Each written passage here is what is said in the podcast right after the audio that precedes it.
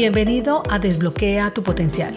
Mi nombre es Andrea Galindo, coach ejecutiva y en este espacio quiero brindarte información de coaching, emprendimiento, crecimiento personal y profesional, liderazgo, herramientas y un poco más para acompañarte a potenciar tus habilidades y llevar tu vida y negocio a otro nivel. Quédate que comenzamos.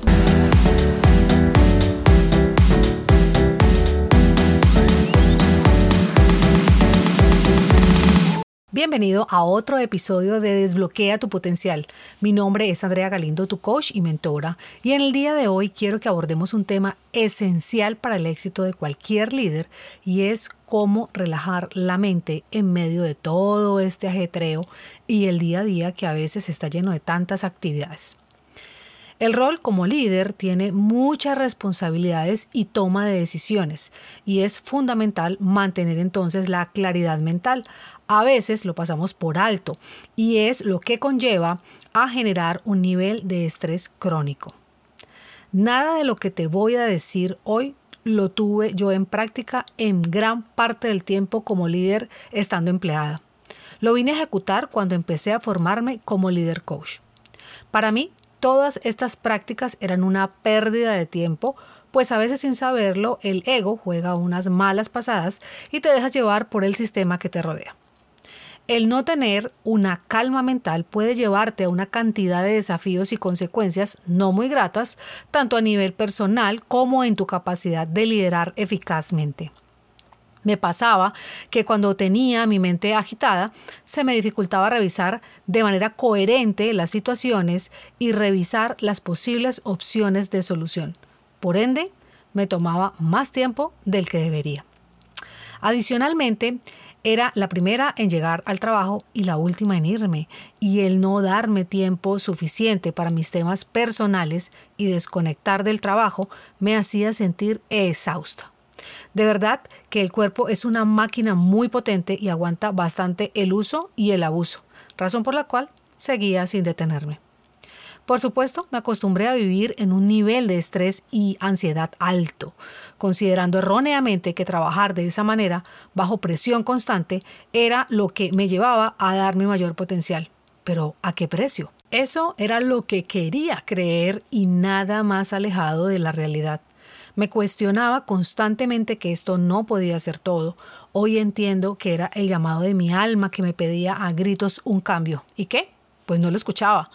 Todo eso me llevó a una profunda desconexión y donde por fin, en el extremo y casi sin fuerzas para seguir, tomé decisiones trascendentales. Al principio difíciles de aceptar porque dejas de ser prisionero del ego para ser anfitrión de la libertad. Esa en la que te importa tu ser y te sientes como en casa. Esa sensación de paz y tranquilidad donde sin importar dónde y con quién estés, te sientes pleno. Así me sentí cuando incorporé en mis hábitos todo lo que te quiero compartir en el día de hoy. Mi vida fue cambiando completamente, viendo notables cambios positivos en mi salud, productividad, relaciones, en mi sueño, autoestima, amor propio, bueno, entre otros. Prácticamente todas las áreas importantes de mi vida fueron impactadas con grandes beneficios. La primera de ellas fue practicar la meditación. Esta poderosa herramienta me enseñó a estar presente, a parar esos pensamientos del pasado que me generaban culpabilidad y miedo, y también los pensamientos futuros que me generaban ansiedad. Confieso que iniciar la meditación no era fácil al principio, no duraba ni un minuto y mi mente vagaba quería retomar rápidamente a lo que venía programada, aunque con práctica diaria logré avanzar y alargar cada vez más ese estado de tranquilidad para calmar la mente y reducir el estrés.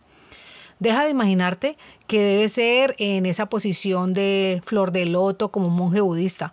Tan solo es concentrarte en tu respiración unos minutos al día. Eso puede ayudar un montón.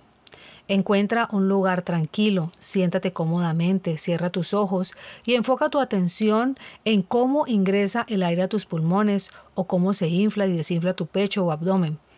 Si llegan pensamientos, tan solo date cuenta y déjalos pasar, no los juzgues y regresa a tu respiración. Con el tiempo notarás cómo tu mente se vuelve más clara y tranquila. Hoy en día hago meditaciones, algunos días solo con la respiración, otros con meditaciones guiadas, me encantan las de Joe Dispensa y Tony Espigares, que son similares. Encontrarás un montón en YouTube, algunos en podcast y también realizo meditación diaria con el libro Un curso de milagros desde hace dos años. Ve encontrando lo que conecte contigo. La número dos es realizar ejercicio. Esta práctica, si la realizas regularmente, no solo es para tu cuerpo, sino para tu mente. Liberas endorfinas, reduce el estrés y te ayuda a mantener una mente más clara y enfocada. Yo me inscribía al gimnasio con pago anual para forzarme de alguna manera a hacerlo, y aunque siempre me ha gustado realizar ejercicio, pues no lo hacía con la constancia que quería, sacando excusas por mis viajes laborales. No tenía tan claro mi objetivo en esta práctica y lo hacía más por verme bien que por mi salud mental y física. Hoy considero que hace parte fundamental para poder atender mejor mis clientes y eso genera un propósito más profundo. La número tres, desconectar de la tecnología. No fui tan consciente del tiempo que le dedicaba a estar en redes sociales y ver televisión hasta que me di el tiempo y quedé sorprendida. No es bueno ni malo hacerlo, solo que si realmente deseas calmar tu mente, es relevante que sepas cuánto le dedicas.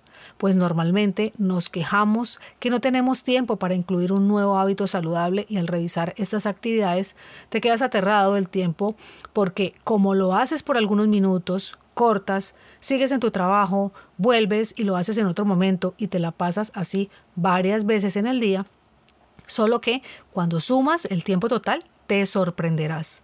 Este ejercicio lo hago con los líderes que atiendo y de allí normalmente, fuera de una pantalla y de llenar la mente de información poco relevante, sacamos casi siempre el tiempo para incluir, por ejemplo, el ejercicio, la lectura, tiempo para su familia, dar un paseo en la naturaleza, estar realmente presente en una conversación.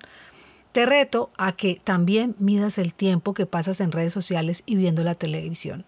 Me encantaría que me contaras esos resultados. 4. Practicar la gratitud.